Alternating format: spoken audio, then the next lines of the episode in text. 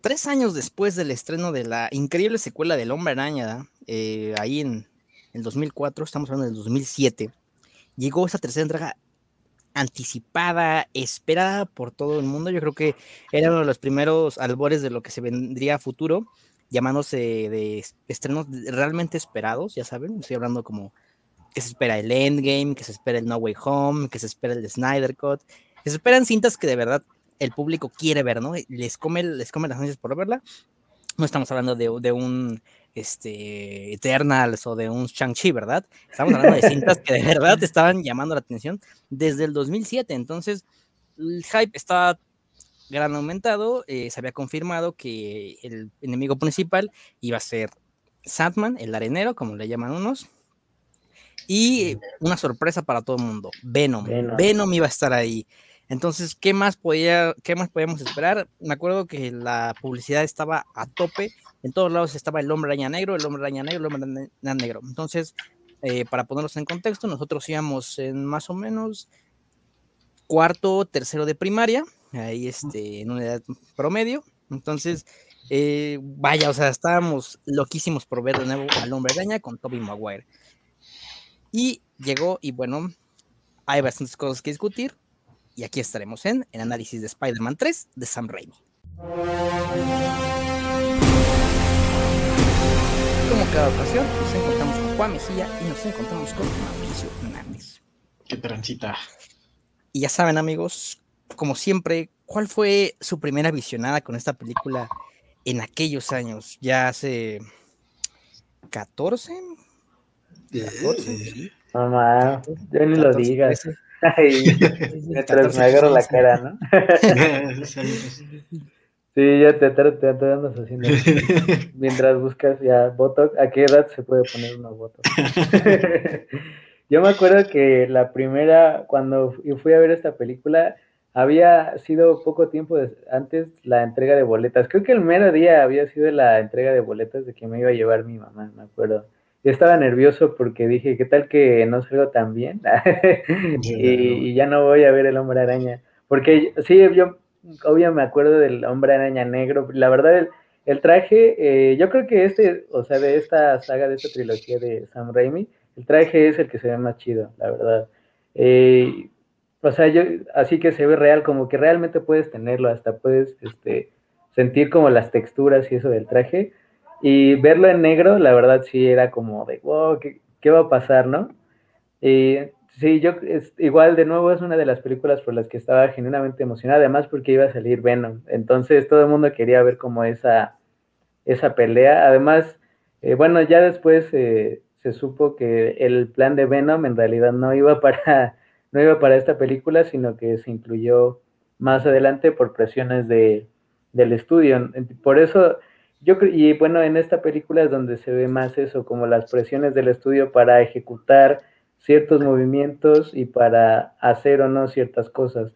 Eh, por eso es que esta, esta película se recuerda así como mal, aunque yo creo que realmente no, no es tan mala como, como todos dicen.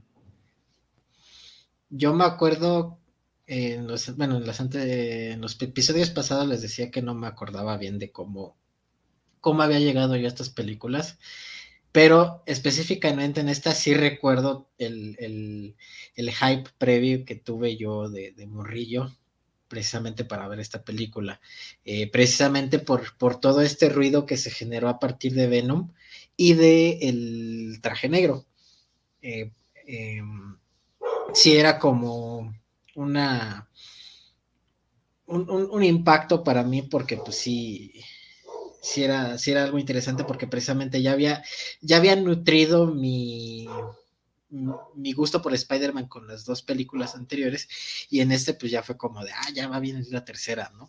Eh, de alguna u otra forma, eh, bueno, es extraño porque por, mis papás siempre han tenido o siempre se manejó la idea de repente eh, de que las segundas partes no son buenas, ¿no? O sea, de cuando eres, eres chico como que sí te, te dicen, como que sí me trataban como de calmar un poco en ese sentido, pero pues yo, yo me acuerdo que, tenía yo casi nunca dibujaba, no era una persona, un niño que dibujara mucho, pero me acuerdo que a los, un día me puse a dibujar a los personajes así nada más de, de no me acuerdo, creo que venían en una revista de que yo compraba y salían ahí los personajes, entonces ya ahí yo me los puse a dibujar, ¿no? Entonces, para que me hubiera yo puesto a dibujar ya era porque de verdad estaba bastante emocionado por lo que iba a pasar, ¿no?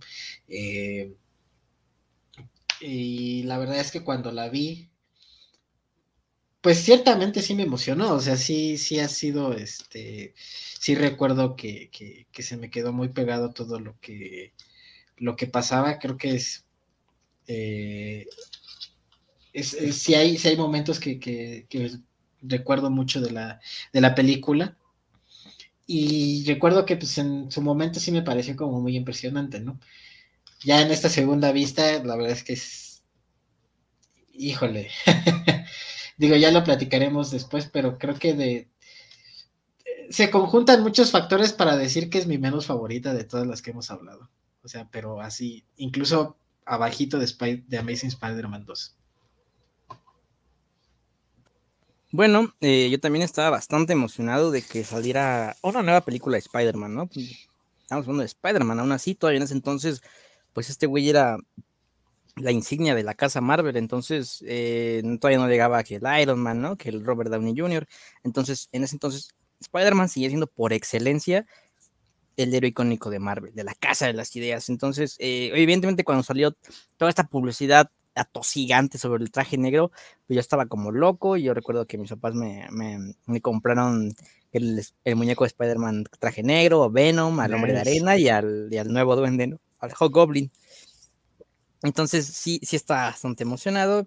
Fui al, estreno y, me, salí, salí divertido. Pero fíjate que desde entonces, o sea, sí, sí salí diciendo que me faltó un poco más de Spider-Man negro. Así dije. Entre mis amigos comentábamos, ¿no? Pero pues todavía no le veía que, esos detalles, que el otro. Pero en el tiempo, eh, pues ya me fui dando cuenta de que el Internet es un lugar oscuro, entonces en el cual eh, las opiniones tienen, tienen, tienen mucha importancia, ya saben. Eh, sobre todo pues, en Facebook, en Twitter, que en cualquier foro que tú menciones.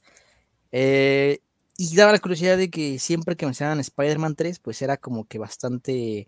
No, no era, no la tiraban una pésima película, pero sí tenía como que sus comentarios.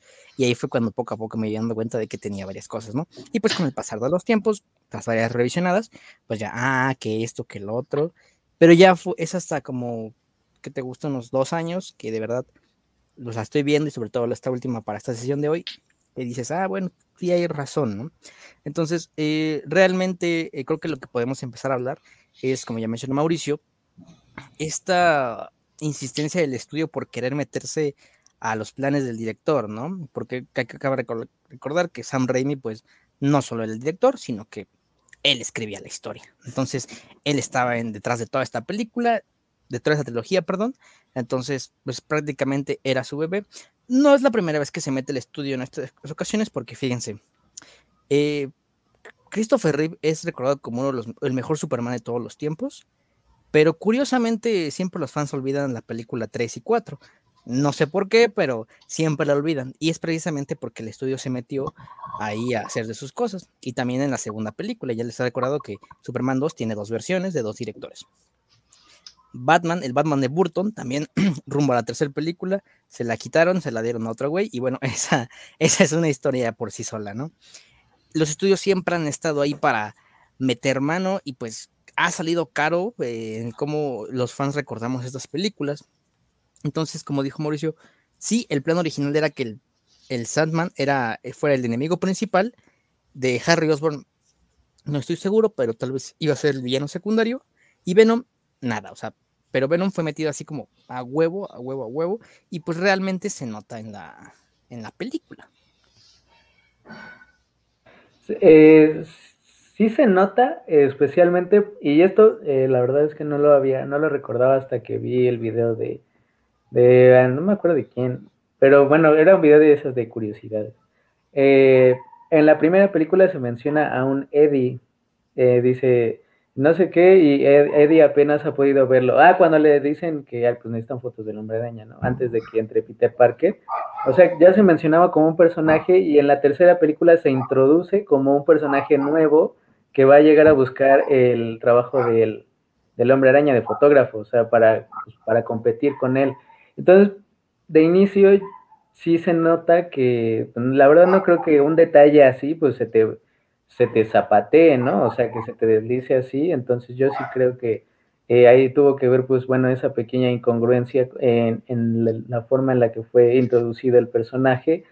Y también sí se nota que al inicio de la película hay mucho peso para el hombre de arena y para el Duende Verde, o sea, lo de la historia del Duende Verde finalmente sí es un punto, es un pico dramático en la película, o sea, lo de el golpe y después que pues ya se vuelven a ser amigos y todo eso y al final como que sí queda como, ah, y también de casualidad, pues también ya viene este güey, ¿no? Claro, que en, la escena de pelea, la escena de la pelea final, la verdad es que sí se amalgama, o sea, sí parece que como que están haciendo equipo, los, o sea, los tres, eh, o sea, sí es una forma bien amalgamada de, de limpiar la situación, pero sí se nota que no era, o sea, como que sale muy de repente, pues, lo de, lo de Venom, eh, a pesar de que a mi parecer sí queda bien, o sea, incluso la apariencia del personaje de Venom me parece que queda mejor incluso que en las películas, que en las de Tom Hardy. Eh, la verdad yo creo que esas son películas muy malas en todo sentido. Entonces, yo creo que sí, este, con todo y todo, no les quedó tan mal, pero sí es la que, obviamente, la que tiene más detalles argumentales, ¿no? que, y que se ve también influenciado porque la película tiene más comedia de lo normal, o sea, no, este, digamos, Sam Raimi pues no es alguien que sea ajeno plenamente a la comedia, siempre había como uno que otro chistorete eh, en la película, pero era un punto, no era pues la, como la escena del baile, ¿no? O sea que realmente fue un momento más notorio. Sí, eh, creo que como lo dijimos al principio, Venom, al final de cuentas, pues no sé qué tanto haya, eh, bueno, no sé de, números ni de datos, pero yo creo que al menos el, propósito de que se nos quedara en la mente ese Venom, sí, pues sí estuvo, ¿no? O sea, creo que, creo que sí terminó siendo de alguna u otra manera mm, icónico, tanto por el personaje, tanto por el simbionte, ¿no? Que, se le pega a, Spider-Man, ¿no? Nuevamente. el, el traje negro creo que sí, sí fue un un, añadido en la película que, funcionó, que funcionó para vender juguetes, ¿sabes? O sea, que sí les, sí les dio como, como ese reconocimiento que, que, que, pudo haber tenido. Argumentalmente, híjole, ¿no? O sea, sí, sí, se nota un pastiche ahí muy, muy extraño cuando aparece la trama del simbionte en general, o sea, tanto tanto para, para Venom como tal, como el personaje, como nuevamente para el, traje negro. Este, si bien en la película de repente hay un, un, acto o un intermedio en donde parece que, se les olvida lo de, se les medio olvida lo de Sandman y ponen a, Venom ahí como en, medio y ponen el, el, dichoso este Bully Maguire, ¿no? Que creo que es Vaya, si lo ves irónicamente es chistoso, ¿no? Pero, pero yo la estaba viendo y no, no aguantaba el cringe, o sea, si era, yo, yo sé que probablemente es como el, punto de, del personaje de que, pues, Peter Parker está haciendo como muy, este, muy fuera, está muy fuera de sí y está muy arrogante y todo, pero el, hay una, una, toma específica que me da mucha risa, que es cuando ya está bailando y le toman así en contraluz la parte del, del perfil, que quién sabe qué dice, y empieza a bailar como con, la cadera, como de ¡ah! ¡Qué cringe! ¡Qué, qué, qué cosa tan más, tan más cursi, ¿no?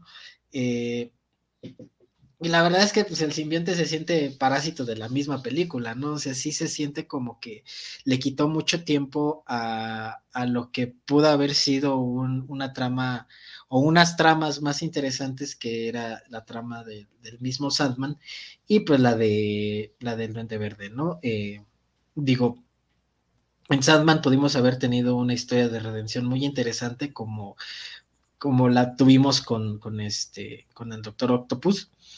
Y pues eh, con el Duende Verde, pues una, una trama completamente de, de venganza, de amistad, no sé, ¿no? Y creo que todo eso se tiró un poco a la borda cuando apareció Eddie Brock y está toda esta disque trama de cuando está tratando de quitarle y aparte ya el, Peter Parker buleándolo y todo y que le dice eres basura, Brock y todo es como de, ah, ok, no, o sea, no es algo, porque aparte creo que esa trama no no tiene como mucha fuerza tampoco, o sea, en el sentido de que no es, no es totalmente sólida y pues sí se siente, o sea, si nada más tomamos la trama de Venom, pues es, es, llama la atención porque pues es el personaje de Venom, ¿no? Pero realmente no hay algo que, que tú digas, órale, estoy eh, entretenido, es realmente como que es un villano tan, tan fuerte como lo pudo haber sido el Doctor Octopus o el. Bueno, digo Doctor Octopus porque, pues, a final de cuentas es el que termina haciendo referencia, ¿no? Pero. Pero, pues, bien lo pudo haber sido en esta película Sadman si no hubiera aparecido ahí el, el dichoso parásito, ¿no? Fíjate que eh, estuve también investigando y a quién se le había ocurrido esto de los bailes, ¿no? La comedia. Y efectivamente, pues fue Sony eh, Sony metió presión ahí de que, güey, que métele esto, métele lo otro. Y pues Sam Raimi, pues a fin de cuentas estaba amarrado ahí de los huevos, entonces dijo, pues va, ¿no? Y yo concuerdo con lo que dice Mauricio, que pese a todo lo que hay, logra entregar una película entretenida. Eh, mal no es mala, yo no le diría que es mala, porque ya hoy que lo veo con ojos más críticos y ojos más este, objetivos, eh, sí pienso que, pues a tener todos estos incongruencias que ya dijimos, que los guionazos, que, el Peter Emo, como muchos le dicen, eh, logra hacer una película detenida y buena realmente, ¿no? O sea, como dice Mauricio, justamente en el final, en esta pelea final, se te olvida todo lo malo y ves una, una pelea realmente interesante y buena, ¿eh? Sí, sí te, sí te la crees que, primero que Peter se está enfrentando que aquí, que acá, entonces, eh, ya cuando llega Harry a ayudarlo, el, meme icónico, ¿no? Sí viniste. ¿Cómo no? ¿Cómo no? Entonces, creo que uno de los grandes momentos del cine porque no lo esperaba nadie. Y cuando una la bomba, yo creo que yo me, creo, me atrevo a decir que nosotros como niños nos, nos demos de haber emocionado. Sí. Triquitrácatelas. Ahí sí, yo la verdad es que sí. Bueno, tal vez porque yo la vi de niño. Eh, digo, un momento esperado si pones atención, ¿no? O sea, eso de que va a pedir la ayuda y eso porque lo del amigo y al final otra parte que pues sí es como incongruente, ¿no? El mayordomo, las tres películas se tardó en decirle, no, es que su papá al final sí murió por su propia mano, ¿no? O sea, veo todo el desmadre que ha causado y todo lo mal que se ha puesto y antes de la pelea, no, pues ¿qué cree que sí, que sí murió por su propio, por su propio deslizador? Es como, bueno, brother, pudiste haberlo Y Harry así ya este, quemado, ¿no? Así te has todo de borre. Como... O sea, inesperado, este, un poco, sí, pero yo creo que eh, se vuelve inesperado por la forma en la que está construida la escena, ¿no? O sea, eh, lo del noticiero, la reportera, los golpes, la, la, mezcla de sonido, que es muy buena, o sea, que se escuchan los golpes, o sea, el retumbe de los golpes, eh, la actuación incluso de la reportera, ¿no? Que al final es un personaje terciario, así, este, tiene esas escenas y ya no esa secuencia nada más. Entonces, la verdad es que todo ese tipo de, pequeños detalles pues hacen un gran momento. Entonces, eh, sí, es claramente emocionante y la verdad es que si te pones a pensar en las nuevas películas, la verdad desde las de Andrew Garfield, no hay una pelea así, o sea, no hay una pelea eh, del, hombre de arena y Venom contra los otros dos, no hay una pelea en el metro de Hombre Araña y el Doctor Octopus, no hay una pelea, eh, la pelea la última con el Duende Verde, ni siquiera las que hubo antes con el camión y todo eso, no hay, no hay un momento así, y yo creo que hace, si el actor no fuera Tom Holland y si no fuera un, la verdad, no un sex symbol para morritas y este, pues y, digamos, y la verdad es que si no tuviera el apoyo publicitario que tiene, eh, la verdad, si estas películas las manejara Sony solo, no estarían al nivel en las que están este, hypeadas, la verdad. Eh, creo que la gente vería con, ochos, con ojos mucho más objetivos, mucho más imparciales más eh, fríos, pues las películas pues más, este, pues no sé, tan cuadradas que, que entregan, ¿no? O sea, para hacer el hombre araña, la verdad, pues sí es un personaje que ha, ha sido muy mal utilizado por lo, eh, por pues lo quien tiene ahora el, poder, ¿no? Que es Marvel y Disney, porque si ves a comparación todos los momentos que sí tienen estas películas tan identificables, ¿no? Y no solamente por, no lo decimos por plenamente por nostalgia, sino porque cinematográficamente, o sea, en una forma narratológica, sí hay mucha más construcción de, incluso de un momento eh, melodramático, que es pues el, el, que un amigo llegue a ser el salve, ¿no? Que un villano se haga amigo y venga a ser el salve. No hay eso en las nuevas películas.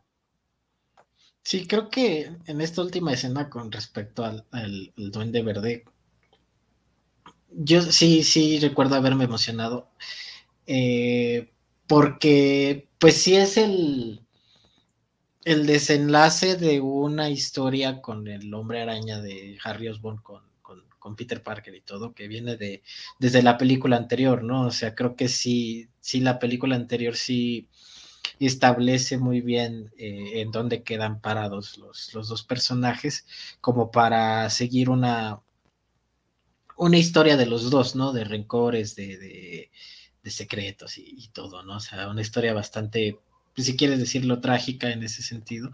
Eh, y pues cuando, cuando pasa esta pelea, esta pelea final, en donde, vaya, sabes que probablemente Peter Parker no se va a morir, este, y, pero pues ya en el momento en el que ves llegar a, Harry Osborn y, y, lo ves ayudándose, la verdad es que sí. Incluso creo que dentro de la misma película, la relación que, que llevan después de la pérdida de memoria de Harry Osborn con, Peter Parker, la verdad es que sí se ve de cuates, ¿no? O sea, creo que en ninguna de las películas anteriores, al menos en la primera, que es como la más, la más fuerte donde se ve ellos, se ve como una relación tan, tan íntima de, amigos, ¿no? Digo, sí se entiende que, son cuates y que, que, se conocen desde hace muchos años y, y todo, pero no hay una escena, por ejemplo, donde estén como la escena donde están jugando básquetbol y todo esto, ¿no? O sea, que, pues, están así como que bromeando y todo. Entonces, pues ya en, ese momento creo que sí hay una empatía fuerte por, por el personaje de Harry Osborn y por la amistad que tiene con, Peter Parker. Y, en ese momento en el que en el que regresa de, de, más bien en el que aparece en la pelea, pues sí es como de, ah, sí vino, ¿no? o sea, al final de cuentas, ¿no? Y, el sacrificio que hace por, por, por, Peter Parker, digo, pues, no, yo, yo recuerdo que lo que sí no me esperaba era que Harry Osborn se muriera. si era como, como de, ay, sí lo mata, ahí sí se murió. Este, y, y, sí, creo que sí tiene ese, de alguna u otra manera sí tiene ese peso emocional dentro de de la película, ¿no? Ahora, yo, yo, honestamente sigo insistiendo en que, no, no, como tú dices, la verdad no sé si haya sido plan original meter al duende verde aquí o, cómo haya estado la onda, pero sí siento que, que pudo haberse exprimido más eh, lo que estaba pasando con respecto a estos dos personajes. Eh, nuevamente, y, lo digo porque, porque se notó, o sea, lo digo porque, porque sí había un camino establecido con respecto a, qué iban a hacer con estos dos eh, y se notó que pudieron haberlo, haberlo explotado de mejor manera, eh, de una manera quizás un poco más, más íntima, donde de verdad sí, sí, sí sintieras ese, ese, ese rencor que, que Harry le tenía a Peter. Y creo que ese es mi problema principal por la, con la película que es, como el, punto más que me pega más fuerte, que es como el potencial desperdiciado, ¿sabes? O sea, el hecho de que yo pueda, el hecho de que yo ponga esta película como hasta abajo de, de, todas y incluso abajo de, Amazing Spider-Man 2, es el hecho de que, vayan, en Amazing Spider-Man 2 la realidad es que pues mucho, mucho no se esperaba, ¿sabes? O sea, vaya, al menos de mi parte no era como que, que después de la primera estuviera como tan, tan, tan emocionado, entonces pues lo que se dio, pues realmente no es tan, no es, no es bueno, pero vaya, no se esperaba tanto, ¿no? Y, y, en esta, e incluso dentro de la misma película de Amazing Spider-Man 2, no hay algo que te diga, esto pudo haber sido mejor, ¿no? En esta sí me da esa sensación. Eh, en esta sí me da esta sensación de potencial totalmente desperdiciado.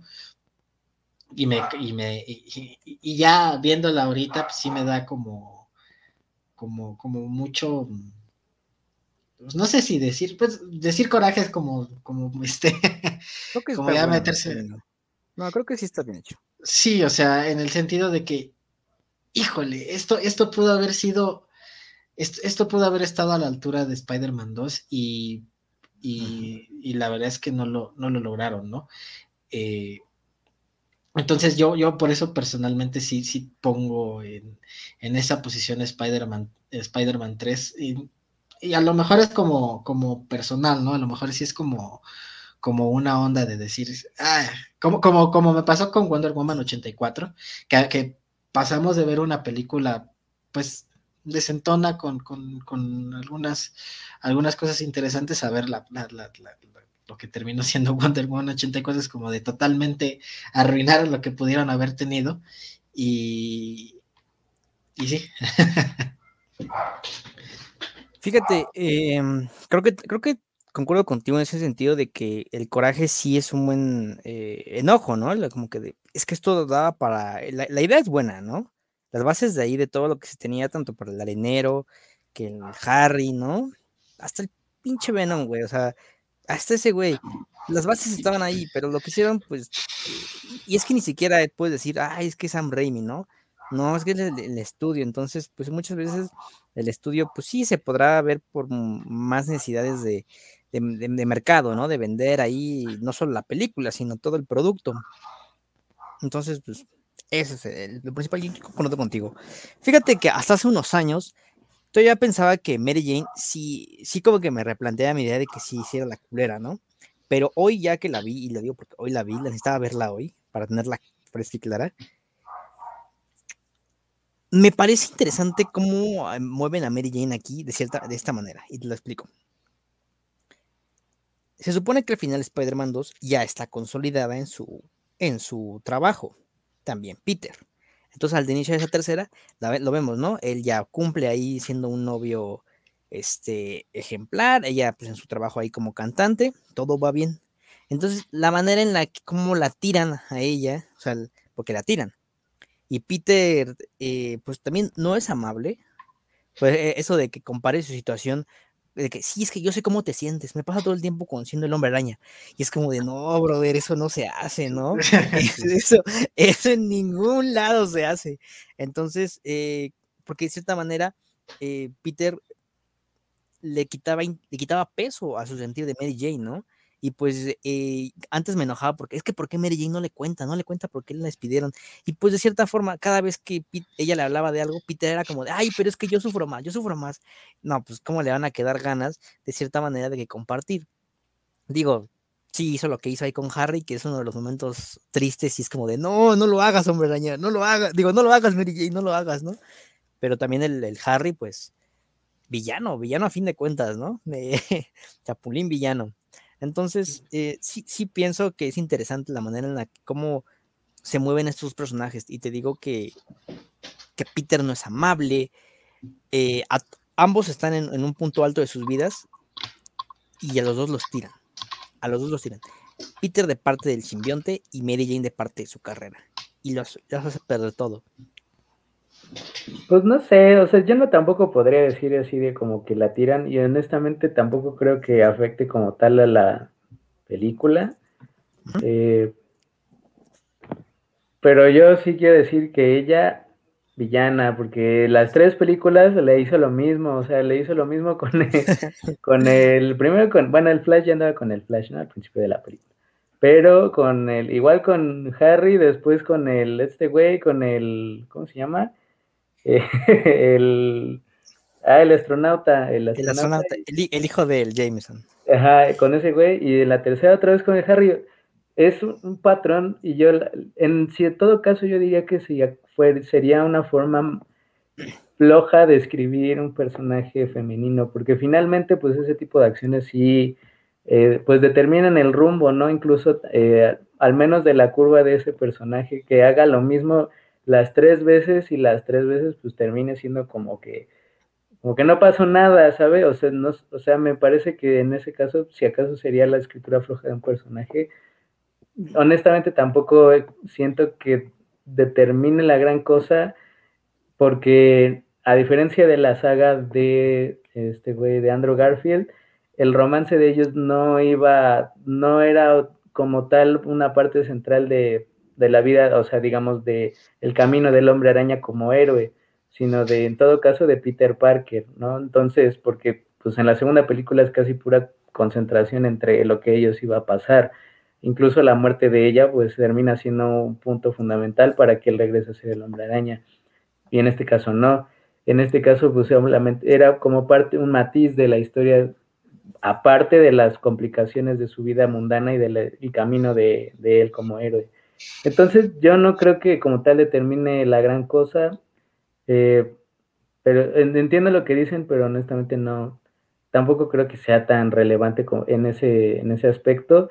Eh, lo que sí podría decir es que al menos eh, a comparación de las otras películas, o ya que terminamos con, esta trilogía, los personajes secundarios en general, en conjunto, tenían mayor peso en estas películas que en las otras, que en las nuevas, perdón, en las nuevas, salvo el amigo, que la verdad a mí el amigo no me cae bien, el amigo, este güey, ¿cómo se llama? Ned, el gordito, la verdad no, a mí se me hace, es el güey, el de Ant-Man, es este Happy de el Iron Man, es este siempre tiene que haber un, cagado al, lado del héroe, ¿no? Entonces, de nuevo, e, ese es el ejemplo perfecto de escritura floja de un personaje, ¿no? O de, una fórmula. Ya ni siquiera se tienen que esforzar, ya siempre tiene que haber un elemento así y un interés romántico. y que le tenga unas cuantas escenas para que ahí no digan que, y que es este damisela o cosas así, ¿no? Entonces, la verdad, yo creo que al menos en esto, en conjunto, los personajes secundarios tenían más interés, tenían su propia historia, también porque finalmente que ella siga su carrera de actuación era una historia pequeñita, pero una historia al final de cuentas, y no solamente servían para eh, aderezar al, personaje principal. Sí, yo, yo cuando estaba viendo la película eh, esta, esta última vez, Peter Parker me desesperaba mucho, incluso siendo, incluso antes del simbionte, ¿no? O sea, creo que, creo que sí es este, sí es muy claro que estaban tratando de hacer a Peter Parker más arrogante de lo que lo habíamos visto en películas anteriores, ¿no? Eh, eh, ya no se trataba solamente de una ponlo, de esta manera, de una ausencia emocional como lo habíamos visto en Spider-Man 2 con respecto a Mary Jane, que pues, lo que, lo, que a final de cuentas lo que le reclamaba Mary Jane o lo que se, incluso que es parte fundamental de la película es que no estás ni en un lado ni en otro, ¿no? O sea, no estás en una, eh, no estás ni, concentrado 100% en el trabajo, no estás concentrado 100% en, en, en tu familia, en en tu escuela, en ser Spider-Man, etcétera, etcétera, ¿no? Entonces eso era parte de, del, desarrollo central del personaje en la 2.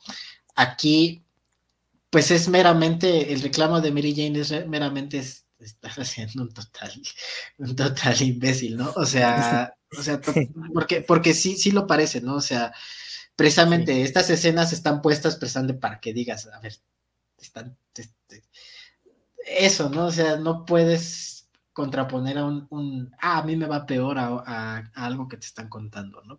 Eh, a, un, problema que te están contando. E incluso en, el momento en el que sí dije, eh, no, no sé, no sé realmente cómo, por dónde iba el, el, punto, y por ahí también, bueno, ahorita lo digo, el beso con Gwen Stacy, ¿no? O sea, Oh, sí. Sí, es así como de. Ah, o sea, o sea, yo de chico no, no, no dimensionaba el, el, el, problema que, que, representaba el beso con Gwen Stacy, pero el hecho, como lo dice Mary Jane, el hecho de que se haya robado su beso, o sea, que en la, que en la 2 pues termina siendo, se sabe que es un, que es un momento importante que pasaron los dos, cuando le da el beso al Al otro. al otro. Que, le ponga la, que le ponga la cabeza atrás, o sea, o sea, sí, sí es un momento importante y en el, y en el momento en el que le da el beso a Gwen este es como de, oh, sí se, se la supermamó el Peter, ¿no? Eh, eh, ajá. Y precisamente por ahí veía un comentario de, de, de, un youtuber que se llama Axel KKS, KSS, no me acuerdo cómo se llama, KSS creo, este, que dice, vamos a ser sinceros, el beso lo dio precisamente antes de tener el, el, simbionte, ¿no? O sea, no es como, o sea, no es como que el simbionte totalmente le haya hecho este decir, ay, este le está, le está dando un un beso porque pues el simbionte lo dono, ¿no? A final de cuentas creo que sí es este, sí es un, eh, eh, sí es un error de, Peter Parker y, y, vaya, sí es un, punto muy, muy fuerte de la trama como, como más que, más que para determinar a Mary Jane, para determinar lo que está haciendo Peter Parker en ese momento, ¿no? Este, que, que nuevamente estamos viendo un Peter Parker que que ya se ahora sí que se le subió de la fama a la cabeza, digo, creo que esa, escena, esa escena de ay, me aman, ¿no? O sea, sí es este, es como de órale, ¿no? O sea, sí, sí ya sé, creo que precisamente lo que trataba de hacer la película, no sé si haciendo una premisa para después que pasara lo del simbionte, o una premisa para para, por ejemplo, no sé, ¿no? me imagino en el guion original para que totalmente se le fueran las cabras y se fuera contra Sandman, ¿no? Que yo, por ejemplo, me, me imagino, o sea, ya, o sea, haciéndome a lo mejor chaquetas mentales, ¿no? Pero yo creo que con el enojo que traía Peter Parker, le hubiera dado en su madre a Sandman, incluso sin el traje negro. O sea, en el sentido de que sí se hubiera ido a matar totalmente sin haber, sin necesidad de haber tenido el traje negro, eh, porque pues desde la escena en la que le revelan que pues él, fue el verdadero asesino de su tío, pues se le ve un, enojo muy fuerte y también se le ve una, una confusión cuando le dice a tía May, eh, ¿qué crees que ya Sama se murió y el hombre araña lo mató, ¿no? Y el tía es como de, ¿que el hombre araña hizo qué? sí, hasta ahí le, cae el, el 20. Ajá, que dice, dice, pues yo no sé si, si, el hombre araña se asesino, ¿no? Y entonces el Peter Parker se queda así como de, ah, hasta titubea, ¿no? Que le dice, pero es que... pero es que, él, mató al tío Ben, ¿no? Y le dice la tía pues sí, pero pues de eso uno no determina si una persona muere o vive, ¿no? Entonces el Peter Parker se queda así como de, ah, entonces toda esa trama, eh, pues sí me la imagino un poco sin, sin el simbionte, porque creo que precisamente creo que sí habíamos visto un Peter Parker que ya se le había subido el poder a la choya y pues estaba dispuesto a hacer lo que sea por, por cumplir su, idea de justicia o incluso este, pues, su idea de fama y todo, ¿no? Entonces creo que ahora, por eso, por eso a eso me refería, ¿no? O sea, no sé si, si todo esto es un es una premisa para llegar a lo que se tenía planeado por lo que yo me imagino que se tenía planeado antes, o se cambió de alguna u otra forma para poder llegar a, lo del a lo del simbionte, ¿no? Digo, eso ya es totalmente especulación, pero la realidad es que Peter Parker sí es este. Vaya, aquí, aquí sí son una, pareja bastante, bastante toxicota, ¿no? O sea, por parte de los dos. Sí, eh, que a fin de cuentas me gusta el, el, el resultado que, que le dan al final cuando Peter va al trabajo de Mary Jane, cómo le tienen la mano, se abrazan y ver la cara de Mary Jane así de como de, ah, ya alivio, ¿no? Y pues Peter ahí, entonces me gusta ahí cómo cierra la, pues, la trilogía en sí, pero pues que en este caso es la relación de ellos dos. A lo que no me gustó, pues es que se le ve a Gwen Stacy ahí en el funeral, pero pues no, no es como de Peter no se acerca y oye, güey, perdón, ¿no? Perdón por usarte. Entonces, este, pues sí, eh, fíjense que investigando me encontré que eh, las ideas originales eh, que sí se llegaron a, a rodar, primeros cortes de, que le presentaron a Sony, era que una vez que Peter le ponía el sonido a Venom al final y, sacaba, y trataba de sacar a Eddie, ya solo estaba su, su esqueleto de Eddie. O sea, Eddie ya había sido consumido totalmente. Y se veía, y podemos ver el cráneo de Eddie, pero deformado así, con los dientes y ojos. Bueno, las, los, bueno, estos hoyos de, de los ojos, nos, nos, me, bueno, ya me, ya me, ya me expliqué, también deformados, así como que un poco haciendo símil a, a, los ojos de Venom. Y pues, o sea, esa escena sí se tiró, o sea, sí, sí se tiró, sí se tiró, mm. pero ya sabes. Otra de las escenas así que se eliminaron, esta salió en el corte de Leitor, la pueden checar, es que se le quiso dar más humanidad a lo arenero y que en una escena, pues la madre de la niña, de, de esta Penny, sacara ahí a, a, en, un, en un como lugar de arena y el arenero le construía un, un ah, este, castillo de arena enorme y ahí Penny ponía su mano y se formaba una mano en la arena. Se hubiera estado este, bien. Uh -huh, había, había, había planes de, vaya, es que lo hemos visto, lo vimos con el Duende Verde, lo vimos con el Doctor Octopus, humanizar al villano, ¿no? O sea, no solo es como de, ah, soy malo y robo dinero. O sea, ahí estaba, ¿no? O sea. Que finalmente, pues es parte de cualquier villano real o ficticio en, en cualquier forma, ¿no? O sea, en cualquier concepción de cualquier villano o de cualquier persona concebida villano. Eh, la verdad siento que es parte de, y hubiera sido, incluso si la película hubiera durado más, porque la verdad, se, según yo, la película no dura mucho, o sea, dura dos. Eh, o al menos a mí se me pasa muy, muy rápido. A ver, sí, en China. 2.20 dura. Como... ¿2.20? No manches, entonces sí dura un rato. Pero bueno, pero es que, no me hubiera, se siente, no, me hubiera se siente, tiene, no, no se cae el ritmo, eso es lo que tiene. Uh -huh. Sí, no pasa como con las nuevas, ¿no? Donde la verdad eh, sí, sí, este, sí hay muy una parte del ritmo donde se cae. Tiene que ver con también con que la película pues tiene mucha más comedia eh, metida, o sea, con muchos más momentos en los que por ya sea por una buena reacción o por una negativa, te sigues con atención, ¿no? O sea, bien o mal pero yo creo que eh, pues eso siempre es beneficioso para la película, sean buenos o sean buenos o malos momentos, porque finalmente te vas a acordar de ella, ¿no?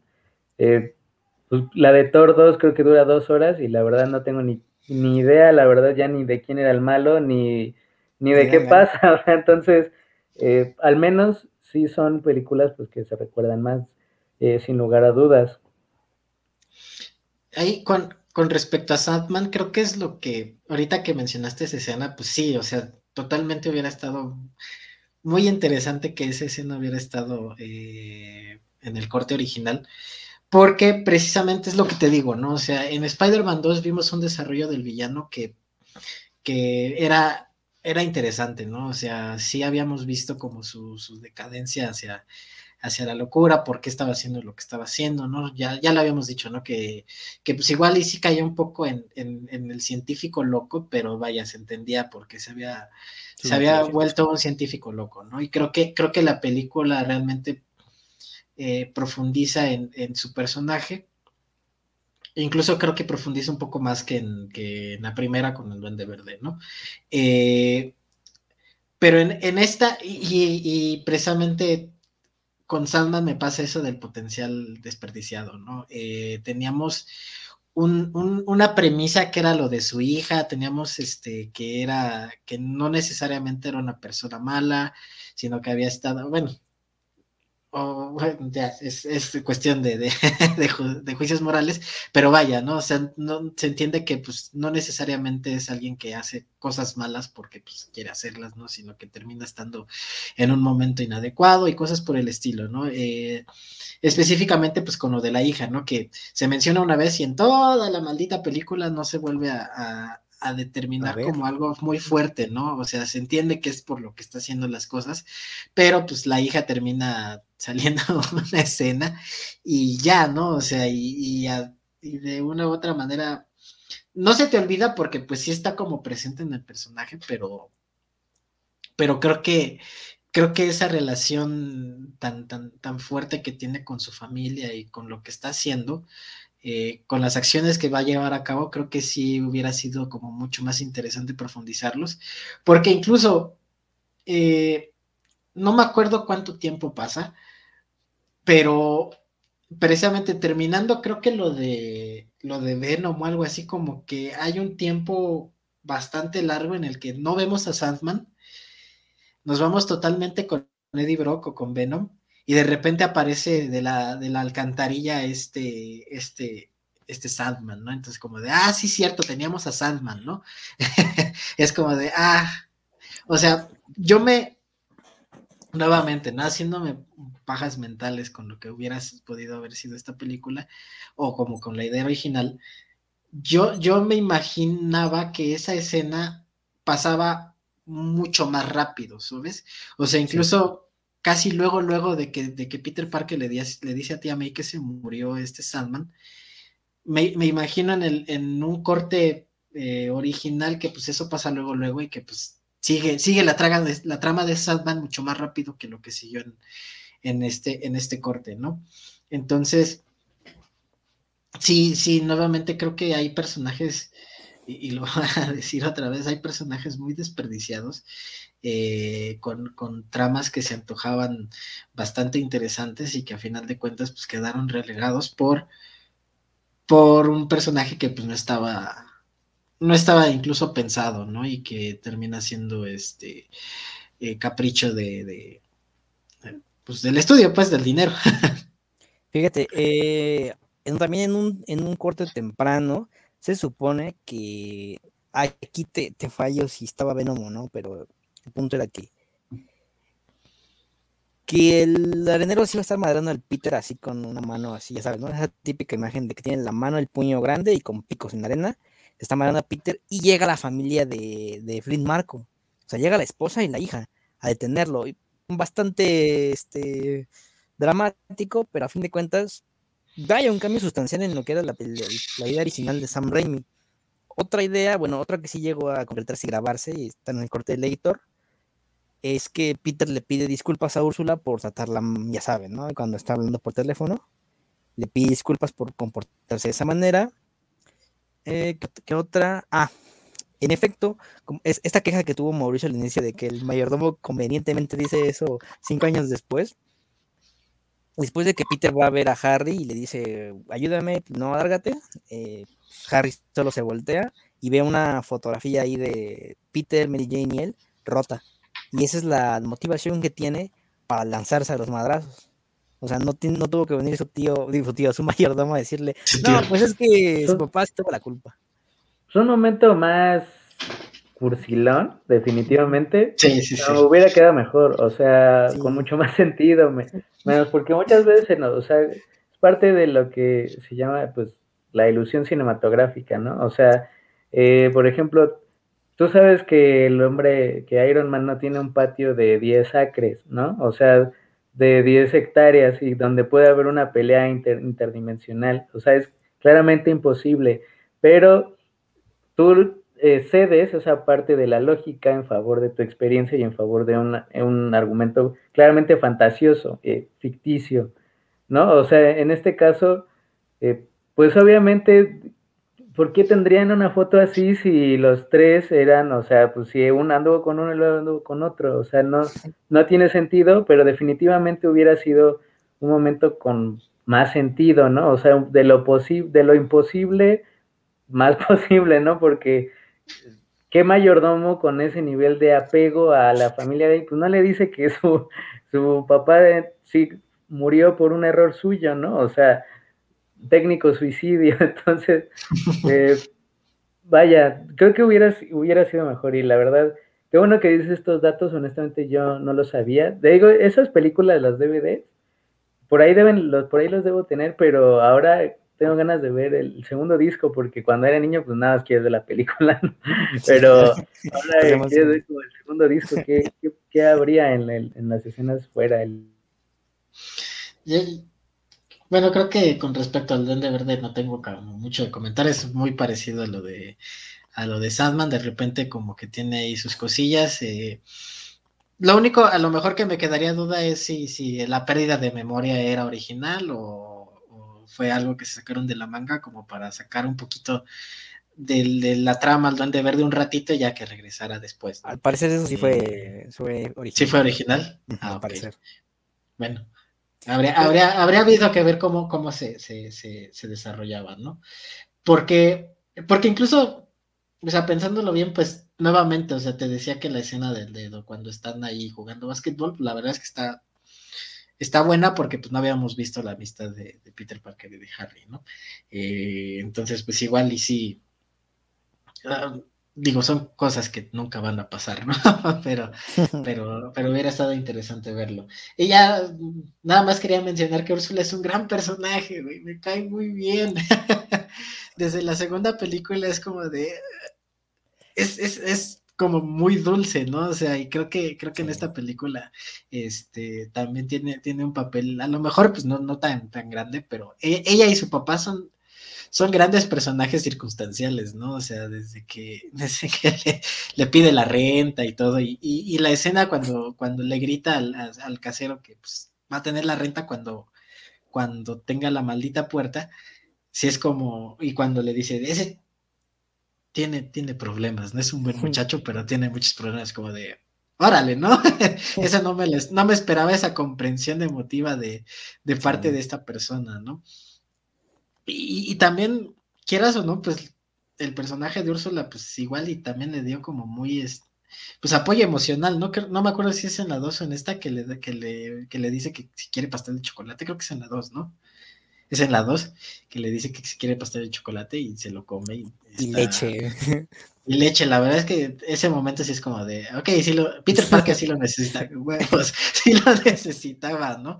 Y en esta pues también tiene su, su, punto. Entonces nada más, nada más quería decir y eso que Úrsula no sé si era original de los cómics, pero si no, es una gran, es un gran añadido. Es un gran Pues en efecto, es una cinta que, fíjate, 13 años y sigue siendo recordada la película, sigue siendo tema de debate, ¿no? Cosa que otras películas eh, que tienen como vigencia cuatro, un año, pues ya, ya las olvidamos, ¿no? Black Widow, eh, Shang-Chi, ¿no? Eternals, yo creo que. entonces. Ant-Man de, entonces, pues ahí tienes varias películas, ¿no? Que pues, desgraciadamente no sabemos que no causaron el impacto necesario, sigo, solo se llevaron el dinero y ya, ¿no? Que para eso se hacen, está bien, pero pues se, se, espera que se tenga un, un, corazón ahí para la película, ¿no? Como pues esta trilogía ya la abordamos, que realmente se quedó en, los corazones de, la, de, los fanáticos y que yo lo sigo diciendo sin reparo. Hay motivos y ya los presentamos aquí para decir que este para mí es el Spider-Man mejor, o sea, el definitivo, Toby God, eh, yo realmente recomiendo la trilogía, recomiendo ver todas, o sea, a fin de cuentas, ya dijimos aquí unos datos que si no sabían. En un, en un primer plan posterior, se tenía pensado que el, el villano, cuarto villano sería, bueno, para la cuarta película, el buitre por John Malkovich, pero Sony dijo, nadie va a comprar juguetes de un viejo. Entonces... Ok. Ok, ¿no? Ok, Sam Raimi así como de ok. Entonces, bueno, ¿ustedes recomiendan o no la trilogía, la película? Claro, eh, yo también creo que es fácilmente el mejor hombre araña, ¿no? Eh, por muchas cosas, eh, tal vez lo que sí el actor menos lucido, no lúcido, lucido, o sea, em, en el sentido de que pues no es tan identificable, ¿no? Como sus otras contrapartes, como Tom Holland o como Andrew Garfield. Pero definitivamente eh, el que, al que le echan más la mano, o sea, el que el director definitivamente hizo más por el personaje, el que el director elevó a sus actores a otro plano, ¿no? La verdad es que, por ejemplo, si no fuera por estas películas, eh, pues James Franco tal vez no hubiera llegado al punto donde está ahora, ¿no? O sea, eh, bien o mal, pues este fue donde empezó a lucirse más en una vitrina mucho más grande, en películas así. Es donde la verdad pues nosotros conocimos a, William Defoe, honestamente pues yo me acordaba de cuando lo veía en otras películas era el güey el duende verde, entonces oh. el duende verde. Y también a Alfred Molina, ¿no? Yo primero vi eh, Spider-Man 2 y después vi la película la de Frida, eh, buena, eh, él bien, él bien, nada ahí, porque tal vez algún día, él, muy bien, él tal vez lo hablemos en algún momento, pero, eh, o sea, sí son películas que tienen muchos más elementos para ser recordados y si son recordados, eh, tiene algún, además del toque emocional, tiene que tener un toque estrictamente cinematográfico, ¿no? Nadie eh, se acuerda de una película mediana, o sea, como pues las nuevas, ¿no? O sea, donde pues, pues tiene sus cosas y demás. La verdad yo creo que para en algunos años igual se nos van a se nos van a olvidar y yo difícilmente yo creo que se nos va a olvidar eh, la música de la música de los créditos iniciales, la pelea en el metro, este, no sé, la cuando se muere el Duende Verde al final de la película, incluso el baile, ¿no? De, sí, es icónico el baile, la verdad, es una de las escenas más recordadas de, la trilogía. Y bien o mal, aunque le puedes dar cosa, ¿no? O puede darte mucha risa para bien, siguen siendo cosas que las nuevas películas no tienen. Y para mí ahí ya hace toda la diferencia. Sí, creo que esta, esta trilogía es, es totalmente recomendable digo, con, algunos este, peros, pero pues fácilmente es el Spider-Man que tiene la mejor película live action, ¿no? O sea, al menos eso sí, sí es este, sí es algo que, puedo darle con total seguridad. Eh, si es, si es Spider-Man 2 es la película eh, mejor hecha con, sobre Spider-Man en live action. Ya comentaremos eh, alguna otra en el siguiente episodio, pero este sí, sí sí me parece que, tiene bastantes momentos muy memorables, como lo dice, como lo dice Mauricio.